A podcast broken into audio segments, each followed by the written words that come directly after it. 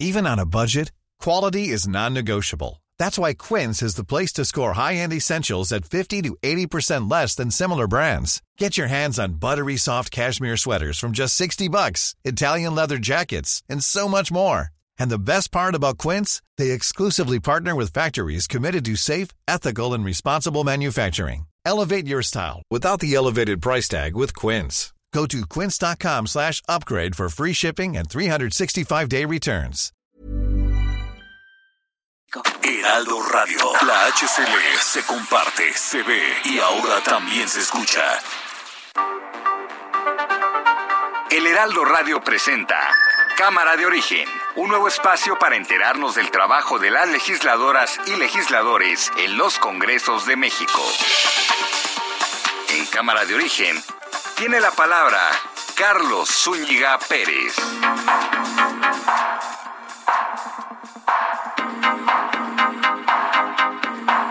Muy buenas tardes, buenas tardes. Comenzamos Cámara de Origen, el programa del Heraldo Radio que aborda los temas legislativos y su impacto en nuestra vida cotidiana. Pero recuerde que también aquí nos dedicamos a mantenerle al día de la información que se va generando en la jornada y lo que ocurre en tiempo real.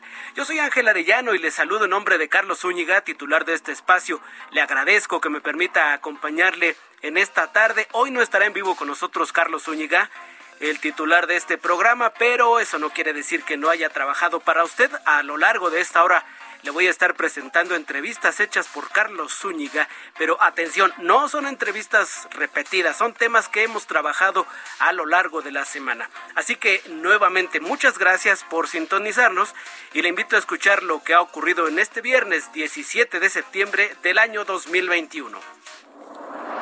Vamos a llevar a cabo el domingo una gira por Oaxaca después de la ceremonia del día 19 por la mañana para izar la bandera media asta para recordar a los fallecidos en el sismo de 1985. Imagínense que pasen a sentirse perseguidos. Por nuestra parte, no. No es mi fuerte la venganza y ningún expresidente eh, de México va a ser perseguido por cuestiones políticas. Lo espectacular. Vamos eh, a detener al Chapo al mismo tiempo que tenían acuerdos, como está demostrado, para que también aplausos. No, eso es demagogia, politiquería. Ana Elizabeth García Vilchis. De que el gobierno obligaría a las aerolíneas a operar en el Aeropuerto Internacional Felipe Ángeles. Es falsa. El límite de 61 operaciones por hora en el Aeropuerto Internacional de la Ciudad de México es algo establecido desde hace años. Mario Delgado, presidente nacional de Morena.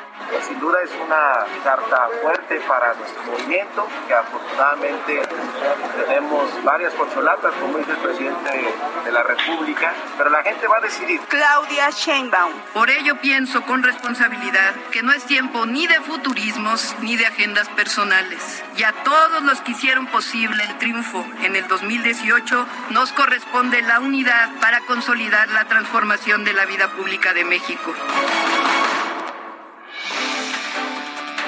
Y en más información, presidentes y funcionarios de varios países han comenzado a llegar a la Ciudad de México para participar en la sexta cumbre de jefas y jefes de Estado y de Gobierno de la Comunidad de Estados Latinoamericanos y Caribeños, la CELAC, que va a tener lugar mañana sábado. Un grupo de cubanos que radica en México se manifestó en la Embajada de Cuba en nuestro país, que se ubica en Polanco. Protestaron por la visita del presidente de aquel país, Miguel Díaz Canel. A 13 días de su toma de protesta como alcalde de Monterrey, Luis Donaldo Colosio informó que dio positivo a COVID-19.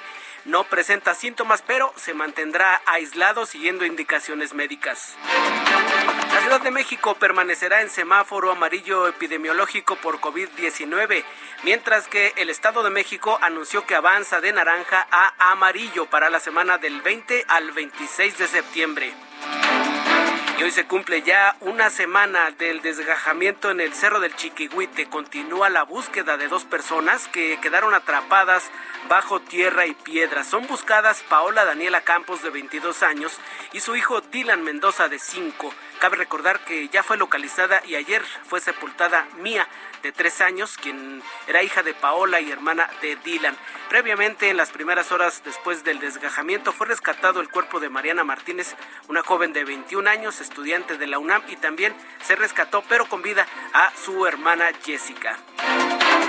No lo olvide, la alerta sísmica va a sonar el 19 de septiembre próximo, el domingo, para el macro simulacro que se va a realizar en memoria del 36 aniversario del terremoto de 1985 y los cuatro años de aquel fatídico 19 de septiembre del 2017. El exfutbolista brasileño Edson, Edson Arantes do Nascimento Pelé regresó a la unidad de cuidados intensivos del Hospital Albert Einstein de Sao Paulo de la que había sido ya dado de alta el martes pasado. Esto es como una precaución por un problema de reflujo que está relacionado con una operación para extirparle un tumor en el colon, en el colon, pero se ha reportado, sin embargo, como estable. Así que regresa el Rey Pelé a la unidad de cuidados intensivos. Y vamos a establecer contacto con Carlos Navarro porque pues fue recibida con un minuto de aplausos la jefa de gobierno hoy en su día.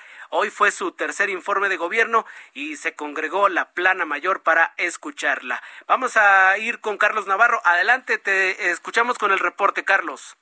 Buenas tardes, Ángel. Te saludo con gusto a ti en el auditorio y comentarte que con 7.321 palabras enunciadas durante 53 minutos y 46 segundos, la jefa de gobierno de la Ciudad de México, Claudia Sheinbaum, rindió su tercer informe de gobierno ante el Congreso capitalino. La mandataria abordó temas como el manejo de la emergencia sanitaria, movilidad, desarrollo sustentable, economía moral, austeridad republicana y seguridad. En este último destacó la labor del titular de la Secretaría de Seguridad Ciudadana de la Ciudad de México, Omar García Harfuch. Escuchemos. Hoy más que nunca estamos dedicados a consolidar la transformación de la ciudad en el marco de la democracia y el respeto, fortaleciendo la coordinación institucional, pero defendiendo nuestros principios y compromisos que nos llevaron a la jefatura de gobierno.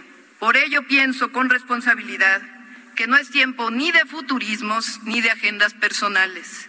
Desde jóvenes luchamos por una ciudad y un país más justo, y a todos los que hicieron posible el triunfo en el 2018 nos corresponde la unidad para consolidar la transformación de la vida pública de México. Entonces, ¿ya fue? ¿Ya fue? Carlos. Sí. Vamos, eh, tu reporte, por favor, adelante. La mandataria capitalina informó que el homicidio doloso disminuyó 54% entre enero y agosto de 2021 en comparación con el mismo periodo de 2019. Las lesiones dolosas, 40%. Robo a bordo de microbús, 62%. El robo a cuentavientes, 52%, así como la reducción del feminicidio en 24%. En un formato sin preguntas y respuestas ante los legisladores quienes previamente presentaron sus posicionamientos, la mandataria inició con el trabajo hecho en la pandemia. Recordó que le han destinado 8 mil millones de pesos, además de que se han aplicado 10.4 millones de dosis de la vacuna contra COVID-19. Destacó la reapertura paulatina de los negocios para la reactivación económica en la Ciudad de México. Actualmente el 100% de las actividades económicas ya están funcionando, algunas con aforos limitados. En el caso del colapso de la línea 12 que dejó como saldo 26 fallecidos, dijo que la Fiscalía General de Justicia local avanza en las investigaciones, mientras que DNV, empresa que lleva a cabo peritajes externos, ya ha presentado dos de tres a determinar la causa raíz. En el recinto legislativo, como bien lo comentaba Ángel, estuvieron presentes varios integrantes del Gabinete Federal, entre ellos Rosa Isela Rodríguez, secretaria de Seguridad y Protección Ciudadana, también gobernadores electos y en funciones, así como alcaldes y alcaldesas de la Ciudad de México. Tras explicar los avances en su administración, como ya lo mencionaba previamente, Claudia Sheinbaum afirmó que no es tiempo de futurismos ni agendas personales, así que la jefa de gobierno rindió su tercer informe de su gestión y está por cumplir el próximo 5 de diciembre, tres años al frente de la Ciudad de México, de altas y bajas, pero hoy, hoy fue el día de la jefa de gobierno ante el Congreso Capitalino, Ángel. Muy bien, Carlos, muchas gracias por tu reporte. Hasta luego, buenas tardes. Hasta luego, muy buenas tardes. Y en el discurso de la jefa de gobierno destacó el reconocimiento que hizo al secretario de Seguridad Ciudadana, Omar García Harfush. Vamos a escuchar cómo lo dijo en este mensaje que emitió hoy por la mañana. Quiero aquí reconocer el trabajo de todo el equipo del Gabinete de Seguridad pero en particular quiero agradecer al secretario de Seguridad Ciudadana que está aquí y que frente a la adversidad siempre pone su mejor esfuerzo y dedicación. A nombre de los habitantes de la ciudad, muchas gracias, Omar, por tu valentía y por tu interés.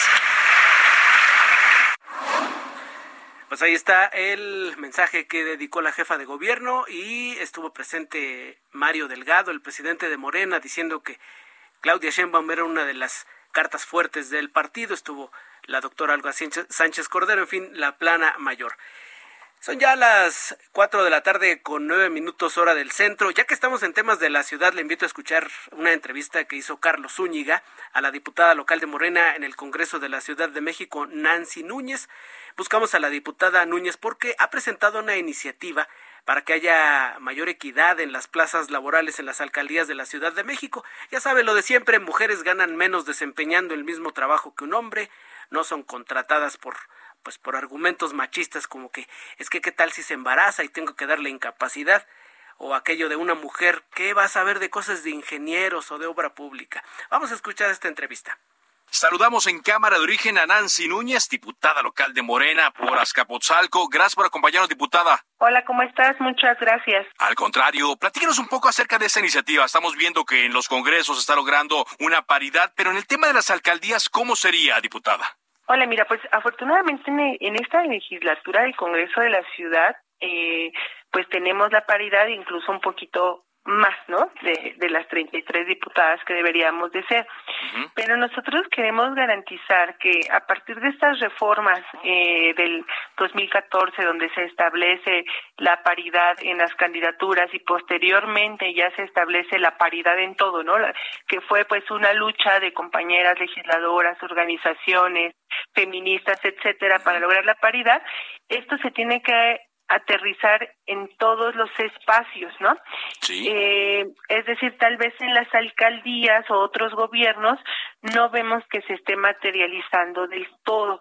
Por ello, la presentación de la iniciativa el día de ayer eh, va en ese sentido, en que demos una obligatoriedad a los gobiernos de las alcaldías para que al menos el 50% de los espacios de las unidades administrativas, que son los espacios de estructura, eh, pues puedan ser ocupados por mujeres. Direcciones generales hasta las jefaturas de unidad departamental. Direcciones generales hasta jefaturas de departamento que pasa por direcciones generales, direcciones ejecutivas, coordinaciones, subdirecciones, jefaturas de unidad eh, departamental, que son los espacios de estructura que regularmente existen las, en las alcaldías.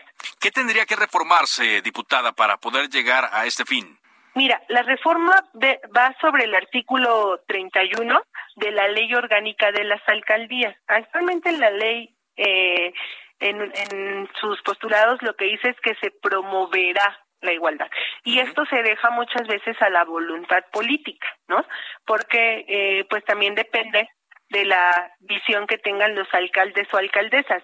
Nosotros hicimos un ejercicio de sondeo sobre las direcciones generales, sobre eh, los portales de transparencia, revisar a ver cómo estamos ocupando los espacios no de las direcciones generales a partir de la información del segundo trimestre del 2021, ¿no?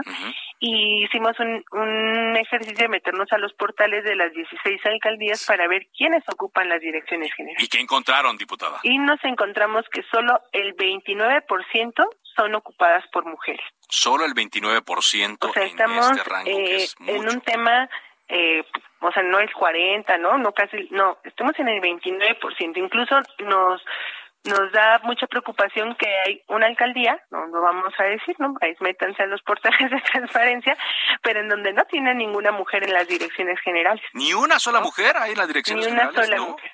Entonces, hay alcaldías, ¿no? Que sí cumplen al menos con la mitad, pero bueno, esto eh, hicimos una tablita, eh, entonces a lo mejor de ocho alcal de, ocho direcciones generales, tres este cuatro son ocupadas, dos, ¿no? En algunas alcaldías una.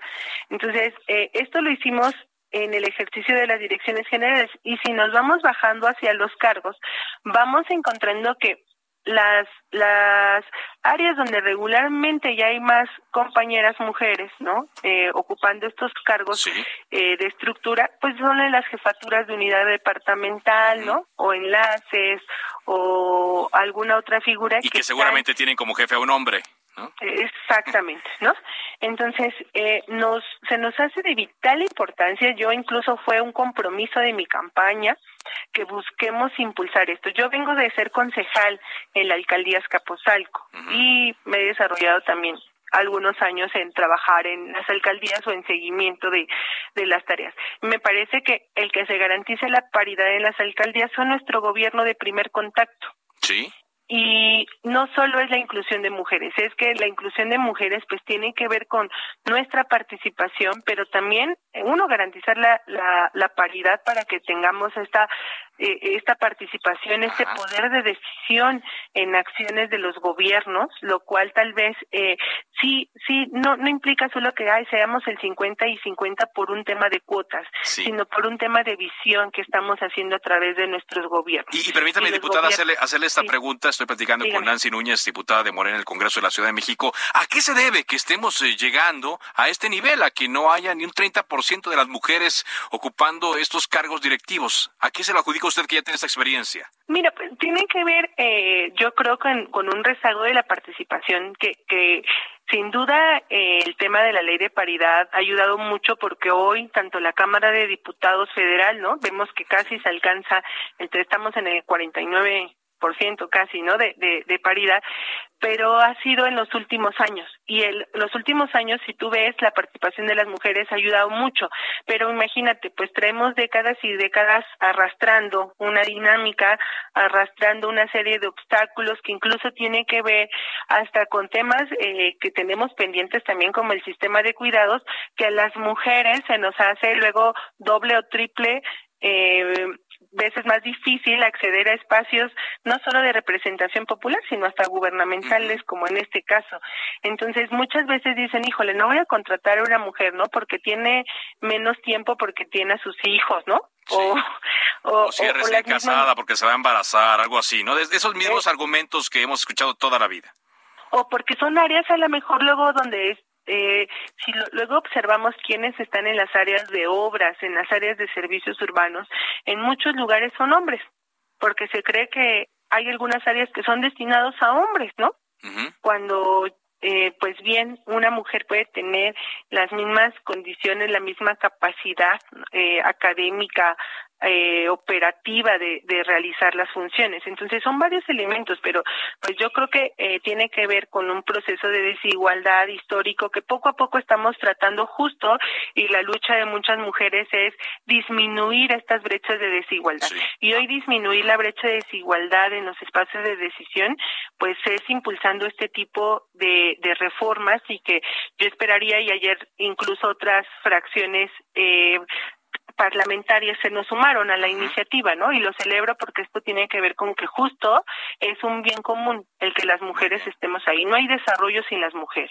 ¿Qué futuro le ve a esta propuesta? ¿Ya entró a comisiones? Eh, ¿Cómo va? ¿Cómo la ha visto con sus compañeros diputados?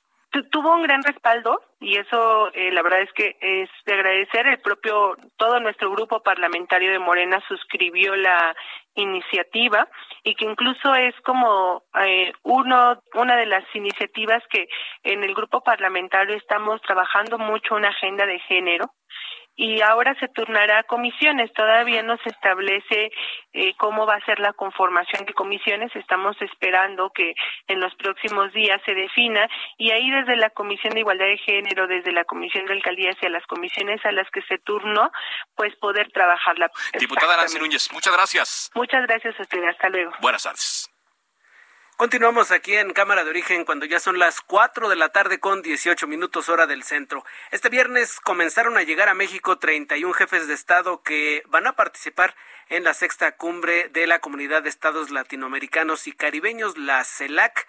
Es un, una reunión pues sumamente importante porque está planteando el pues el liderazgo de México en esta zona de pues del continente. Así que vamos a tener este reporte con nuestro compañero Paris Salazar, a quien, a quien saludo en la línea. ¿Cómo te va, Paris? Adelante. Buenas tardes, Ángel, amigos, amigas de la de México. Así es, y es que este viernes comenzaron a llegar a México los 31 presidentes, jefes de Estado y de Gobierno, vicepresidentes, ministros y otros funcionarios que participarán el día de mañana en la sexta cumbre de la Comunidad de Estados Latinoamericanos y Caribeños, la CELAC. Y es que en esta cumbre que se realizará el día de mañana en Palacio Nacional, en la Ciudad de México, estará encabezada por el presidente mexicano Andrés Manuel López Obrador. En este evento se hará la presentación del Plan Regional de Vacunas y Medicamentos para América Latina y el Caribe y se suscribirá el convenio constitucional de la Agencia Latinoamericana y Caribeña del Espacio. Y es que esta mañana ya arribaron al Aeropuerto Internacional de la Ciudad de México los, los primeros presidentes y primeros ministros, quienes han sido recibidos por el canciller Marcelo Ebrard y los integrantes del Gabinete Federal. Por ejemplo, el presidente de Honduras, Juan Orlando Hernández, fue recibido por el secretario de Marina, Rafael Ojeda, el presidente de Belice, Johnny Briceño, por el secretario de Salud, Jorge Alcocer, el presidente de Guatemala, Alejandro Yamatei, por el secretario de la Defensa Nacional, Luis Crescencio Sandoval, y el presidente de Perú, Pedro Castillo, por la secretaria de Cultura, Alejandra Frausto. Y bueno, están confirmados su participación en esta cumbre de la CILAC otros 31 presidentes, jefes de Estados y primeros ministros. Y también eh, decirte que el presidente de Argentina, Alberto Fernández, Hernández canceló de última hora. Y es que el secretario Marcelo Ebrard consideró que la voz de América Latina y el Caribe se comienza a sentir en organismos internacionales como las Naciones Unidas y el G20 a través de la unidad de esta comunidad de la CELAC. Escuchamos al secretario Marcelo Ebrard. Tenemos muchas iniciativas. La voz de América Latina y el Caribe se está sintiendo en el Consejo de Seguridad de la ONU y en muchas instancias el G20, desde la Asamblea de la ONU. En conjunto podemos lograr cosas específicas en favor de nuestra población. Y es que Marcelo Ebrard destacó que en este año y medio de presidencia pro tempore de México en la CELAC se han logrado avances importantes. Escuchemos cómo lo dijo Marcelo Ebrard. Acuerdos en materia de vacunas, por ejemplo, el 20% más o menos de las vacunas que México tiene se deben a un acuerdo tomado en el seno de esta organización. Pero igualmente 17 países de América Latina y el Caribe. Asimismo, eh, estamos creando el Fondo de Desastres por los impactos del cambio climático, cuáles son estos inundaciones y otra serie de problemas muy serios que tenemos. Ya creamos nuestro Fondo de, de Desastres. Tenemos ya la Agencia Espacial Latinoamericana y Caribeña.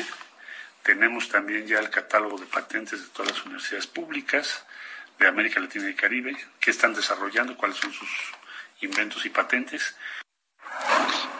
Y el presidente Andrés Manuel López Obrador ofrecerá esta noche una cena de bienvenida en Palacio Nacional a estos 31 presidentes de América Latina y el Caribe. Y el día de mañana en la cumbre de la CELAC se hará la presentación de este plan de vacunas y se suscribirá el convenio de la Agencia Latinoamericana del Espacio. Ángel, esta es la información que te tengo. Lo cual te agradezco mucho, Paris. Muy buenas tardes. Buenas tardes, seguimos pendientes. Hasta luego, Paris Salazar. Vamos ahora con nuestro corresponsal allá en Tamaulipas. Un contingente de migrantes haitianos y centroamericanos fue retenido por autoridades de inmigración. Carlos Juárez, te saludo con gusto. ¿Cómo estás? Hola, ¿qué tal? Muy buenas tardes. Un gusto saludarte a ti y a tu territorio. Efectivamente, durante la mañana de este día, un grupo de migrantes de aproximadamente entre 400 y 400 y 500 entre centroamericanos y haitianos fueron retenidos en el cruce de conocido como El Comal, un retén militar ahí en la carretera Matamoros en Victoria del municipio de San Fernando. Ellos fueron retenidos porque presuntamente no portaban con documentos que dejaban como legal su estancia aquí en nuestro país.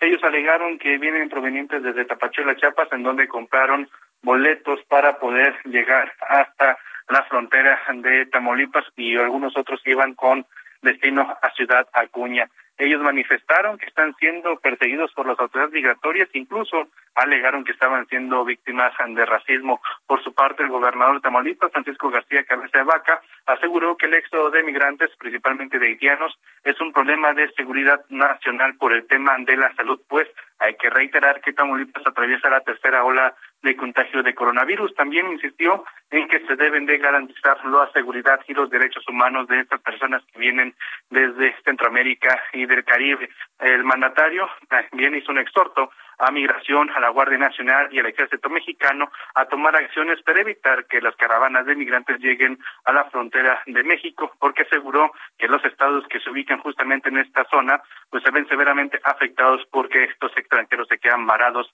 en las ciudades fronterizas por un tiempo indefinido. Ese es el reporte desde Tamaulipas. Muy bien, Carlos, muchas gracias. Muy buenas tardes. Hasta luego, muy buenas tardes a nuestro compañero allá en Tampico, Tamaulipas. Continuamos con la información cuando ya son las cuatro con veintitrés de la tarde y le voy a presentar las notas que han llamado la atención en nuestro portal heraldodemexico.com.mx, las más leídas de este portal de nuestro Heraldo Media Group. Es eh, una de ellas lo que dijo la jefa de gobierno hoy en su mensaje, no es tiempo de futurismos ni de agendas personales. Para nadie es secreto que Claudia Sheinbaum es una de las cartas más fuertes y no es la que más para la sucesión presidencial. Por la, pues antes de este informe se le preguntó a Mario Delgado qué opinaba de Claudia Sheinbaum. Dice que pues es una de las corcholatas que ha mencionado el presidente y por supuesto este tema no podía pasar de largo en el discurso de la jefa de gobierno. Y también una de las más consultadas es lo que dijo el presidente por la mañana en su conferencia. No se va a perseguir a ningún exmandatario, es lo que promete Andrés Manuel López Obrador, porque dice, de ninguna manera los vamos a convertir en víctimas. Vamos a ir a una pausa y regresamos. Soy Ángel Arellano, les saludo aquí en Cámara de Origen. Regresamos.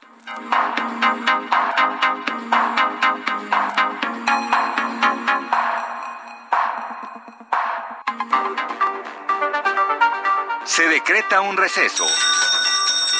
Vamos a un corte, pero volvemos a Cámara de Origen con Carlos Zúñiga Pérez.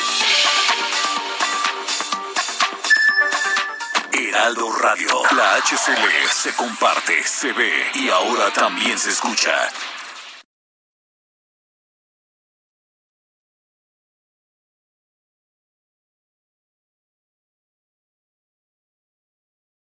Heraldo Radio, la H que sí suena y ahora también se escucha. Se reanuda la sesión. Volvemos a Cámara de Origen con Carlos Zúñiga Pérez.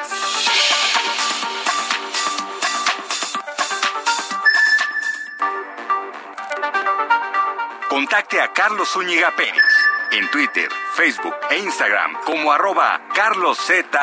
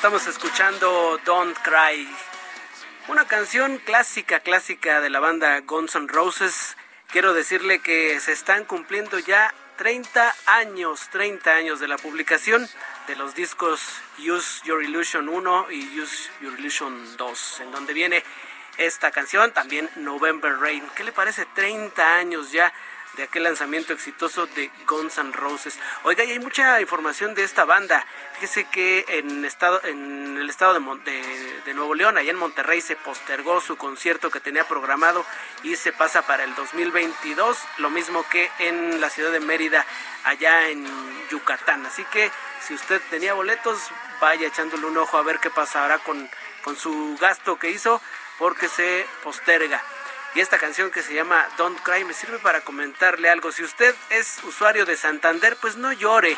Si es que llega al banco y resulta que no le está leyendo su tarjeta, resulta que no están reflejándose sus pagos.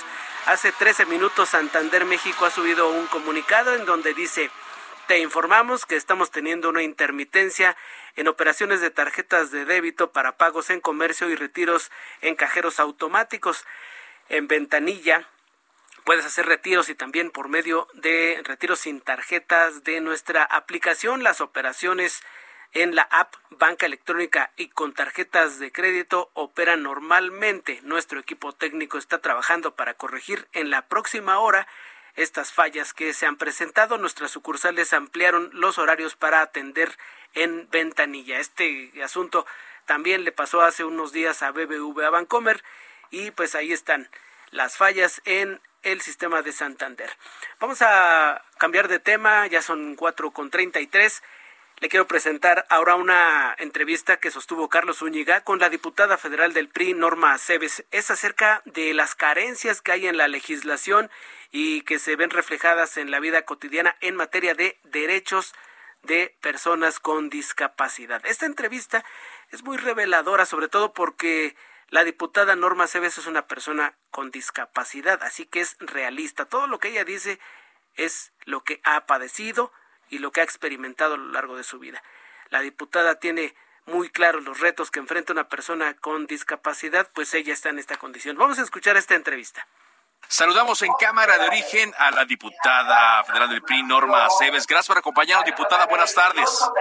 Buenas tardes, Carlos. Muy agradecida de estar en este espacio. Platíquenos un poco sobre esta iniciativa que presentó justamente esta semana, que garantiza derechos de personas indígenas con discapacidad. ¿De qué se trata eso, diputada?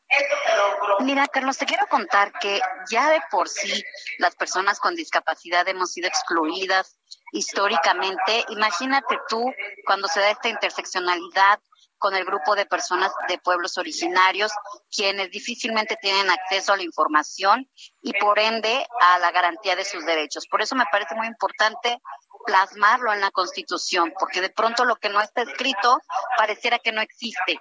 Y para mí es importante que quede ahí, para que al rato a nadie se le olvide que hay que garantizar estos derechos a este importante sector de la población, porque muchas veces queda la voluntad y a la discrecionalidad justamente de la renovación de los gobiernos y entonces todo se diluye como sucede actualmente.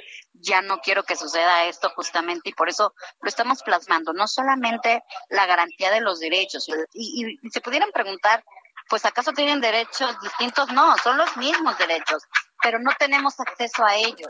Entonces, hay que garantizar que las personas con discapacidad de los pueblos originarios tengan acceso a servicios de salud, acceso a la educación, a un empleo, a participar, a desarrollarse, a tomar decisiones.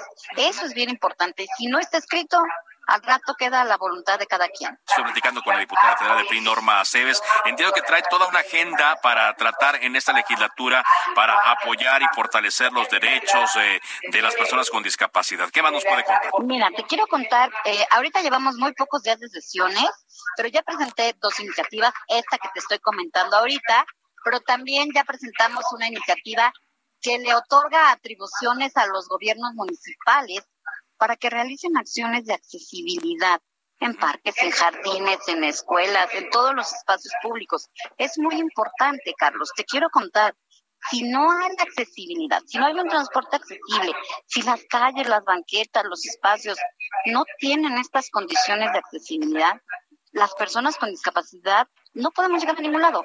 O sea, ni siquiera podemos ir a una consulta médica, ni siquiera podemos ir a la escuela, ni siquiera podemos tener acceso a un empleo.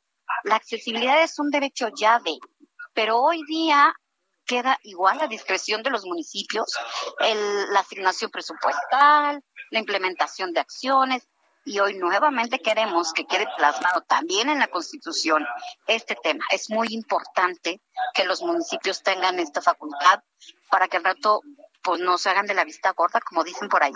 Yo le quiero preguntar una cosa, eh, diputada. En este presupuesto que hay para este año, el que está presentando, eh, que se va a discutir, que se va a ejercer en el 2022, ¿hay dinero suficiente para, para esto?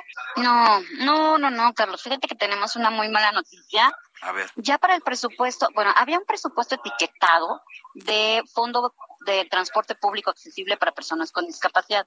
Este presupuesto, que en el sexenio pasado eh, tenía 600 millones de pesos, después bajó a 400 millones de pesos, para el presupuesto del 2021 lo desaparecieron. Para el presupuesto del 2022 tampoco viene. Y con este presupuesto no solamente se usaba para el transporte, también se usaba para banquetas, guarniciones, centros de rehabilitación, para condicionamiento en materia de accesibilidad.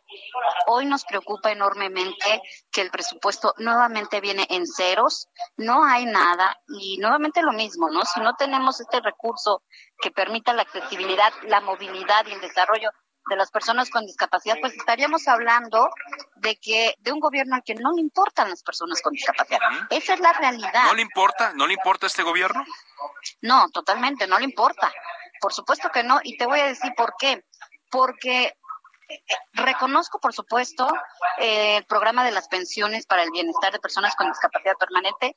Por supuesto que lo reconozco, es un logro importante. Qué bueno que ya esté en la Constitución, porque sin duda coadyuva a muchas familias. Pero te voy a decir algo, este presupuesto se traduce en 42 pesos diarios. Yo quiero que el público y tú me digan si con 42 pesos diarios una persona con discapacidad puede ir a trabajar, ir a la escuela, puede vivir, puede comer, comprar medicamentos, etcétera, etcétera. Claro que no. Y además decirlo, una política que solamente se dedica a la transferencia económica, que no va acompañada de políticas integrales de desarrollo, de inclusión, de acceso al empleo y a la educación, estamos hablando que solamente es un programa clientelar. Una pena decirlo, pero así es. ¿Qué podría hacerse, no sé, desde su bancada, desde la alianza que hay con el PAN y el PRD? ¿Hay todavía la posibilidad de, de maniobrar al respecto? Pues nosotros vamos a presentar, por supuesto, una propuesta en, materia presupuestal donde en, el entendido de que esté establecido presupuestos el, para el sector de personas con discapacidad, porque además hay que decirlo, hoy día el organismo encargado de la política pública para personas con discapacidad, que es CONADIS, está desarticulado, tiene desde que empezó el sexenio tiene que, que no opera, no hace nada, solo publica tweets, le recortaron presupuesto, en fin, estamos en la indefensión y si no tenemos un organismo que coordine la política pública, no tenemos nada. Por eso las bancadas estamos listas con un presupuesto que permita eh, asegurar a las personas con discapacidad pues mayores oportunidades de desarrollo, porque si no, literal, vamos como los cangrejos para atrás, ¿eh? Para atrás. Qué difícil, ¿no? Qué difícil trabajar en estas eh, condiciones por, por la inclusión. Así es, es muy difícil, es muy frustrante. Yo soy una persona con discapacidad, yo sé los retos que enfrentamos todos los días y me enoja y me frustra que el discurso sea primero en las personas con discapacidad, pero sí, primero las dejo en su casa, porque no están buscando otro mecanismo para que tengan acceso a sus derechos, o sea, una pensión, perdón, pero pero sí ayuda a muchas familias, claro, pero luego no te saca de una, una trampa de la pobreza, no te lleva a un nivel de desarrollo, las personas, y hay que decirlo fuerte y claro, Carlos, las personas con discapacidad tenemos derechos, queremos acceder a la escuela, al trabajo, al empleo y no estamos pidiendo dádivas, queremos lo que por derecho nos corresponde. Es así de claro, no estamos pidiendo algo más o algo extraordinario y hoy el gobierno federal ni siquiera ha garantizado lo básico que es el acceso a la salud. Pues ojalá y podamos tener eh, pláticas más adelante, diputada. Muchas gracias, Carlos, gracias, autoditorio, y aquí estoy siempre a la orden para compartirles las reformas que vamos presentando. Muchas gracias, diputada Norma Aceves, eh, del Partido Revolucionario Institucional. Cuatro de la tarde con 41 minutos tiempo del centro. Hace una semana ocurrió el desgajamiento en el cerro del, Chicu, del Chiquihuite allá en el municipio de Tlalnepantla, en el Estado de México. Desde el primer minuto nuestros reporteros han estado en la zona y allí permanecen. Vamos ahora con Alan Rodríguez, reportero, reportero del Heraldo de México, quien nos va a dar lo último que ocurre en estas labores de rescate. Adelante, Alan, buenas tardes. Hola, ¿qué tal Ángel? Amigos, muy buenas tardes. Nosotros continuamos dando seguimiento a toda la información que surge de la zona de donde ocurrió este deslave a unas cuantas horas de que se cumpla una semana completa desde que ocurrió este siniestro que causó la muerte de dos personas por lo menos y dos que todavía permanecen desaparecidas. Quiero comentarte, Ángel, amigos, que el día de hoy muy temprano se reanudaron las labores de búsqueda y rescate, pero también se le está dando prioridad al proceso de estabilización y es que como sabemos todavía permanecen en riesgo de registrarse algunos deslizamientos o movimientos debido a las condiciones climatológicas que se han presentado en los últimos días, pero también a una filtración de agua procedente de un espejo de agua que se ubica precisamente en la parte alta de este espacio. Y por este motivo pues es que se ha dado esta prioridad causando una reducción en el número de personas que participan en esta búsqueda a solamente tres de las ocho que estaban permitidas durante el tiempo que sucedió el protocolo de esta búsqueda. Por ese motivo, ellos permanecen trabajando con unidades caninas, incluso en lapsos no máximo de 90 minutos. Y aquí la situación, pues, es bastante ya desesperante para Jorge, el padre de familia de esta pequeña, quien el día de hoy, pues, se hizo presente ah, en esta zona de acceso a la zona cero para pedir información al respecto de su familia. Sin embargo, pues ya no se encontró con ningún funcionario y es que a partir de este día la, se instaló una mesa de atención en la zona del municipio en uno de los centros culturales adaptados en este espacio en donde todas las personas y los vecinos de la zona están presentando los documentos de su eh, domicilio, de sus moradas para ver cuál será el próximo plan que implementará el gobierno de este municipio para brindarles un lugar en donde puedan vivir mientras se queda pues terminada esta contingencia. Por lo pronto, Ángel, es el reporte que tenemos y continuamos muy al pendiente de cualquier información que surja en este punto. Por supuesto, Alan, te agradezco mucho tu reporte.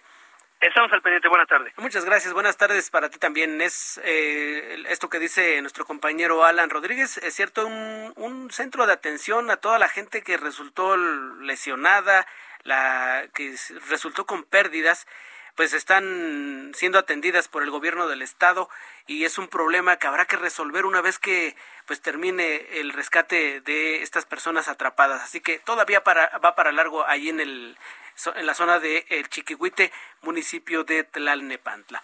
Quiero que me acompañe ahora pues algunos meses hacia atrás, al pasado, ¿qué le parece si vamos al 18 de octubre de 2018 cuando el presidente electo entonces Andrés Manuel López Obrador realizó una visita a Tamaulipas. Allí lo recibió, ¿quién lo diría? El gobernador Francisco García Cabeza de Vaca.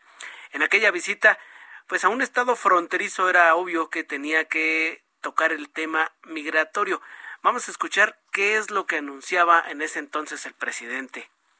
Se trata de dar opciones, de dar alternativas, de que quienes eh, salen de sus pueblos en busca de trabajo tengan oportunidades de trabajo. Nosotros en México, a partir del día primero de diciembre, vamos a ofrecer empleo, trabajo a migrantes centroamericanos.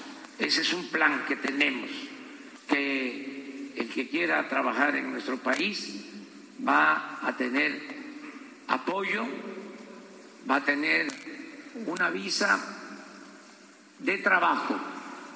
Estamos viendo eso, no eh, atender el asunto solo con deportaciones o con medidas de fuerza. ¿Qué tal si usted fuera migrante y escuchara esto del presidente mexicano, del que iba a ser el presidente, ¿qué diría? Pues vamos para México, nos van a dar trabajo, pero pues ¿qué pasó después de aquel anuncio? La política migratoria parece que ha cambiado. Vamos a escuchar ahora una plática que sostuvo Carlos Zúñiga con el senador de Movimiento Ciudadano, Juan Cepeda. Van a hablar de el muro, de la política migratoria, de qué, pasó con aquello de que les iban a dar trabajo a todos. Vamos a escuchar esto que Carlos platicó con el senador de Movimiento Ciudadano.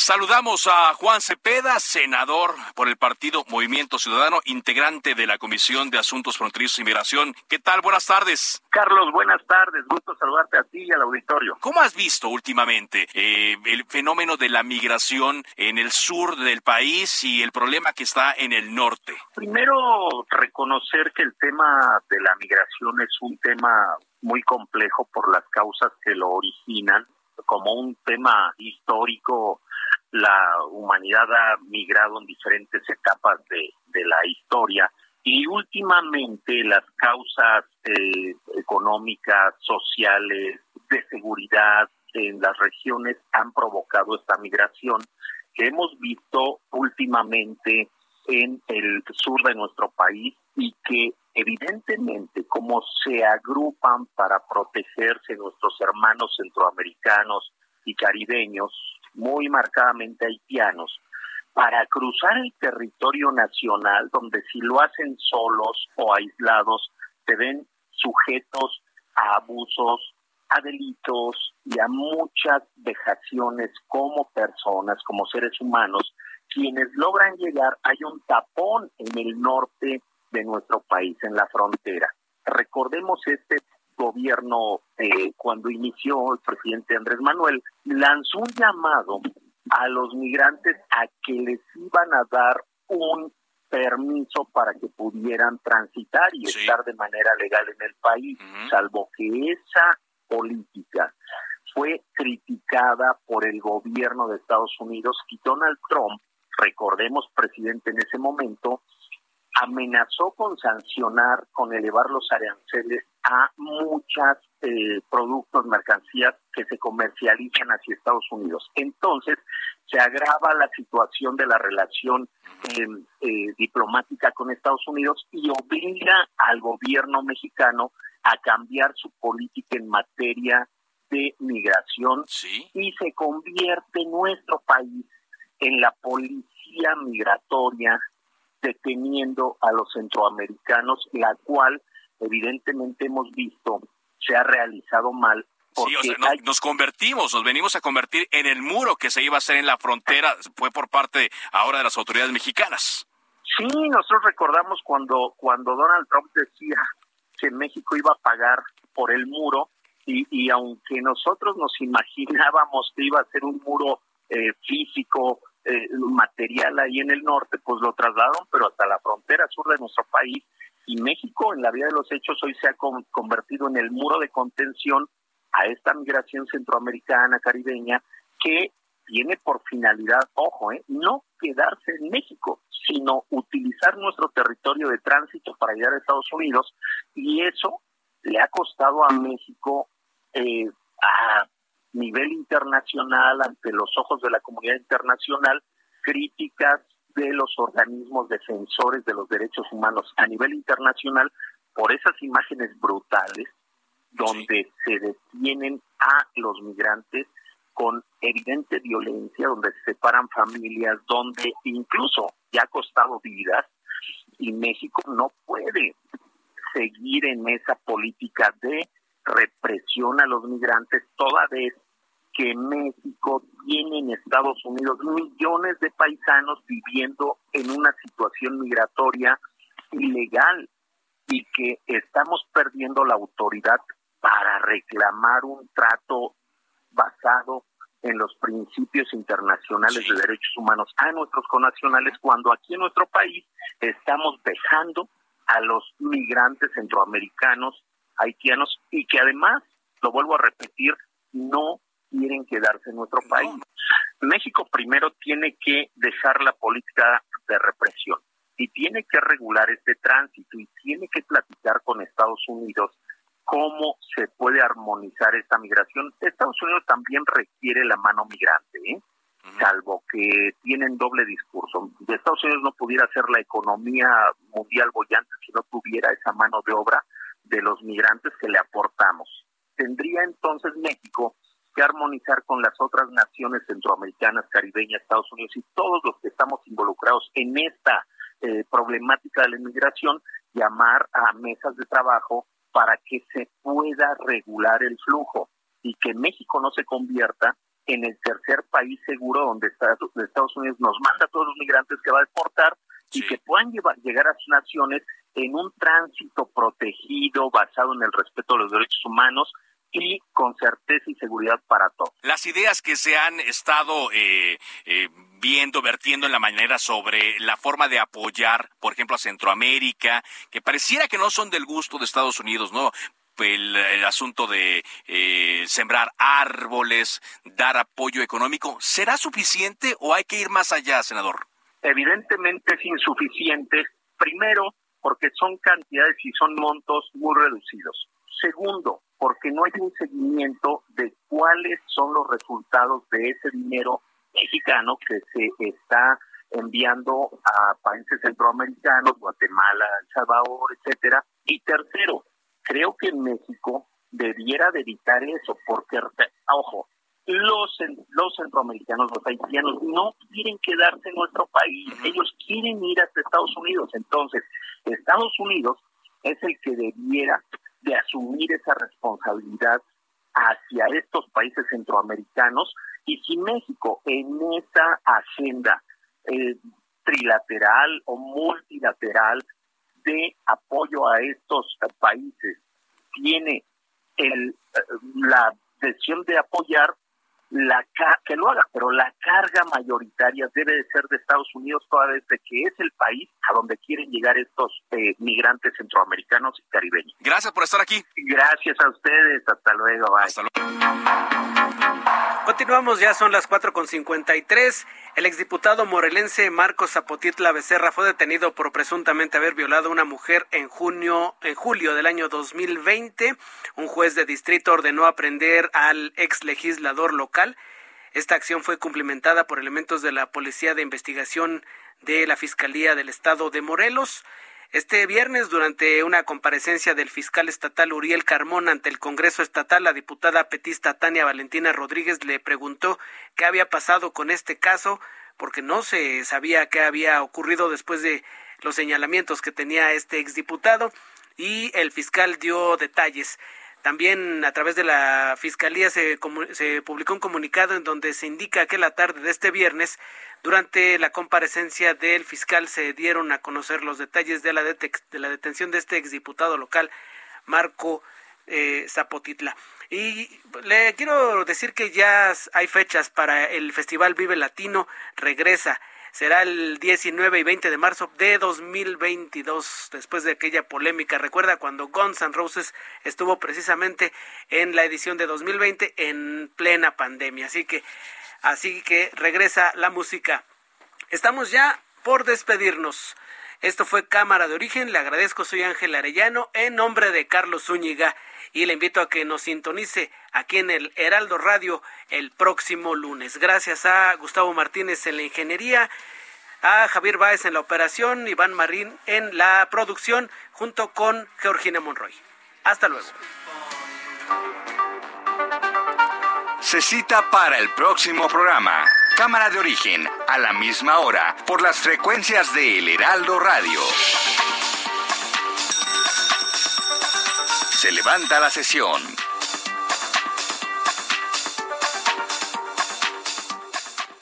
Heraldo Radio.